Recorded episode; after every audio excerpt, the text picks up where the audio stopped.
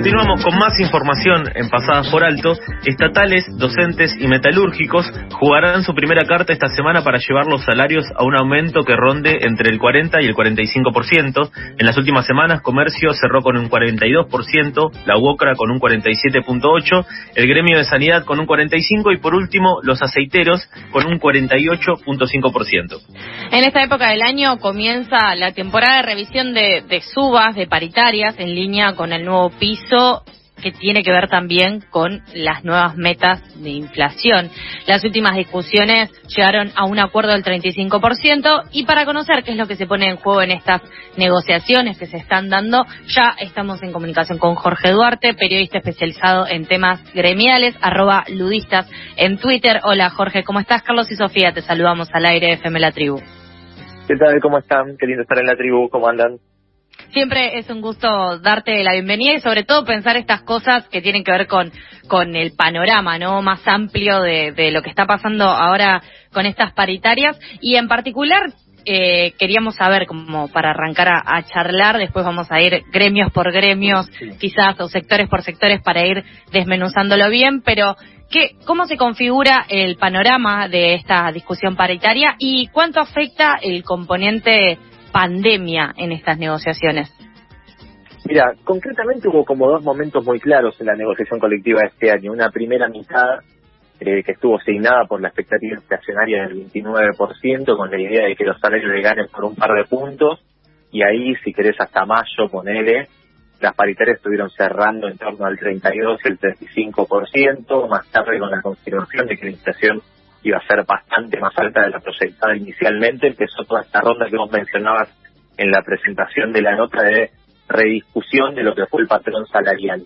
Hoy, como vos bien decías y mencionabas algunos casos puntuales, las negociaciones colectivas están rondando entre el 42 y el 46, 47%, digamos, oscilan eh, en ese parámetro, y ahí es donde está, si tenés la discusión de fondo que tiene que ver si con si por primera vez después de un lustro los salarios van a empezar a, a ganarle a la inflación. Hace cinco años que vienen perdiendo sistemáticamente y la idea es que este año para empezar a tener también algún camino de salida de la pandemia que recomponga el mercado interno y los ingresos y efectivamente los salarios le van a ganar.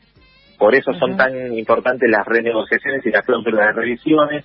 Atento también a la situación en general inflacionaria del país eh, todos los sindicatos al momento de negociar el poner la firma pusieron una o dos cláusulas de revisión. Ahora, uh -huh. adicionalmente, se están activando reapertura eh, prematuras porque la inflación superó mucho antes de lo esperado la revisión, pero eh, te digo que estamos en un panorama de rediscusión prácticamente constante de, de lo que tiene que ver con los salariales. Y justamente ya yendo a repasar los sectores en donde hubo algunas novedades y que son claves o que históricamente fueron más conflictivos, combativos y con mayores tensiones, podemos hablar, por ejemplo, de la situación de los docentes. Muchos docentes escuchan también FM La Tribu. Lo que estuvimos viendo fueron que estuvieron en el día de ayer lunes dos reuniones importantes. Se reabrió la paritaria nacional docente, que dentro de la gestión de Nicolás Trota es como un, un, un hito, digamos, porque se había dejado atrás en el gobierno de Mauricio Macri comenzaron a discutir la actualización salarial. Posteriormente también Nicolás Trota apareció en una reunión con la CGT de gremios docentes, justamente que están enrolados en la central gremial y integrantes del consejo directivo como Héctor Daer y demás. Y después lo que pudimos ver fue que eh, desde la UDA salieron a indicar y anunciar el rechazo a la propuesta salarial presentada por el gobierno en el marco de la paritaria nacional docente. En las listas conductoras de los sindicatos docentes también se ve eh, más alineación, más oficialismo, caso Suteba, eh, por ejemplo, Cetera también, eh, más alineados a lo que sería el gobierno nacional. ¿Vos crees que eh, esto puede permitir que, acuerden, que haya eh, mayores eh, concordancias o se va a ver un, un tire afloje como siempre se ve en las distintas paritarias docentes? Mira, yo imagino que van a ir a un camino de acuerdo de acá al fin de semana, primeros días de la semana que viene. De hecho, las últimas horas confirmaron que el jueves va a haber otra reunión formal, lo que indicaría que hubo algún acercamiento de partes. Ayer concretamente los sindicatos eh, son cinco los sindicatos que componen la paritaria nacional docente, pidieron un piso de aumento salarial del 45% en línea con esto que estamos hablando, pensar en ganarle algún puntito a la proyección inflacionaria del año. Eh, los más eh, los más entusiastas pidieron 50, pero la idea es que entre el 45 y el 50, y ahí, si querés, también se va a jugar en buena medida cuánto está dispuesto a poner el gobierno para que efectivamente los salarios le ganen a la inflación esta semana y la que viene. Hay tres reaperturas de paritarias clave, la de docentes, la que mencionaste, que es la que va a ser el jueves, pero también la de docentes universitarios y no docentes, el 12, y los estatales el 19 si efectivamente el gobierno quiere cumplir con este objetivo de gestión que lo plantearon desde el principio del año y después empezó a, complejizarse mucho por la disparada inflacionaria, bueno, el gobierno va a tener que mostrar el camino de una recuperación salarial que esté arriba del 45% para poder pensar en salir de esta eh, eh, curva descendiente de salarios de los últimos cinco años. Así que efectivamente en estos 10 o 15 días vamos a ver la consolidación o no de la pauta salarial y también el camino de salida o no del salario después de cinco años de caída. Y eso se va a terminar de consolidar, si querés, en septiembre, cuando se vuelva a juntar el Consejo del Salario y ahí vuelvan a rediscutir también el 35% el firmado ayer por mayo y que evidentemente quedó muy viejo. ¿Qué tal, Jorge? Justo eh, que mencionabas a los estatales y, teniendo en cuenta, bueno, la puja AT-UPCN, ¿cómo viene la negociación? Eh, ¿Se dará un aumento en cuotas como en otras oportunidades? ¿Se sabe algo? Mira, ahí hay dos discusiones, ¿no? Que tienen que ver, por un lado, con adelantar los tramos que se firmaron en su momento. Eh, recordemos que en mayo firmaron un 35%, en seis cuotas se terminaron de pagar en 2022. Por lo tanto, hay dos discusiones. Una es reacomodar los tramos en los que se va a pagar ese 35% y además adicionar eh, un 8, 10, 12% para ponerse en línea con la nueva proyección inflacionaria. Lo más probable es que se encare una negociación en estos días y que el 19 se llegue solamente a, formalizar, que es lo que suele ocurrir, y veremos en las próximas semanas si efectivamente el, el aumento este adicional está más cerca del 12 que del 8 y también de eso va a depender si efectivamente los estatales van a, tratar poder recuperar algo de todo lo que perdieron. Los estatales, si uno mira las, curvas salariales de los últimos años, son quienes más perdieron en relación con, eh, con, los precios, digamos. Su poder adquisitivo fue erosionado sistemáticamente en estos cinco años, así que necesitan empezar a recuperar algo de todo lo perdido. Por otra parte, también, bueno, podemos observar eh, que los protagonistas de la pandemia eh, que fueron y son eh, y están en primera fila son los personales del sector de salud. Hubo varios conflictos en hospitales nacionales, provinciales, municipales, justamente por la no recompensación salarial. incluso se criticaba también esta, estos, estos aplausos de reconocimiento que se hacían y, bueno, pidiendo que ese reconocimiento se haga de una manera monetaria. El gobierno nacional brindó bonos, pero ¿hay novedades con qué sucederá con la negociación? ¿Qué se puede esperar? Mira, en principio los los eh, los profesionales de la salud nacionales dependen de la paritaria nacional de administración pública, así que están atentos a la negociación del 19, en la, en la que se hizo en mayo, se les dio un 5% adicional a lo que se firmó en la general de la paritaria Nacional de Administración Pública, ahora están en lo mismo. Hay un reclamo histórico de la Federación de Profesionales de la Salud de tener una paritaria específica del sector. Todavía no, eh, no hubo eh, grandes avances en ese sentido. Y después dependen de lo que tiene que ver con las paritarias sectoriales en cada una de las provincias o en cada una de las jurisdicciones. Y ahí, si querés, está lo más complejo. Si uno eh, mira eh, la media salarial de la Administración Pública Nacional y la compara con las administraciones públicas provinciales, va a ver que en la Administración Pública Provincial los salarios son sensiblemente más bajos. Eh, y bueno, y eso derrama en los salarios de los profesionales de la salud que están vinculados a las provincias, que hace muchísimos años tienen una situación paupérrima desde lo salarial y también desde las condiciones de trabajo y que se visibilizaron mucho más con la pandemia, ¿no? Digamos, si hay un caso muy concreto en la ciudad de Buenos Aires, es el caso de los enfermeros. Hace años están pidiendo que los reconozcan como personal de la salud, como profesionales de la salud, como parte de la carrera, no los reconocen y eso quedó en evidencia en medio de una situación sanitaria que los tuvo como primera línea de combate y así todo los siguen tratando como administrativos de administración pública. Quien dice esto es Jorge Duarte, periodista especializado en temas gremiales, arroba ludistas en Twitter, por donde lo seguimos y vamos siguiendo también estas distintas novedades. Jorge, yo no sé si es por las veces que charlamos con vos en estos años que estamos acá en FM La Tribu, o también un poco del legado de lo que fue Luis Campos también dando vueltas por las mañanas tribales, pero tenemos algunos gremios que son como faros o como que tenemos en cuenta o seguimos mucho las novedades porque sabemos que son gremios que tienen eh, paritarias y cierran con paritarias muy fuertes, como es el caso de, por ejemplo, los aceiteros que cerraron con más del 48% y arreglaron un eh, aproximadamente 100 mil pesos de, del básico. En este sentido, y pensando un poco estos faros o estas marcas que también está teniendo en cuenta eh, el gobierno, las distintas patronales en las negociaciones, ¿hacia dónde dirías vos que tenemos que mirar un poco para eh, ir, ir esperando, ir acomodando nuestras expectativas de cómo es que va a finalizar esta negociación paritaria del 2021. Mira, eh, aprovecho para saludarlo a Luis, no sé si lo saludaron, eh, y si saben, fue padre hace muy poco, así que aprovecho para mandarle un abrazo. Mira, por lo general hay dos o tres momentos en la negociación colectiva. Un primer momento donde el gobierno impone fuertemente expectativas, que fue este, este momento del treinta y pico por ciento. Un segundo momento en la mitad del año, donde ya la expectativa inflacionaria es un poco más clara y ahí eh, coincide con la paritaria de camioneros. Recuerden que Camioneros firma 45 y automáticamente empiezan las cláusulas de revisión de 45, por ejemplo, los bancarios, una, una paritaria que además tuvo mucha trascendencia mediática y simbólica porque la firmó el presidente de la Nación. Y en principio, digamos, en este momento esa es la expectativa salarial para el año.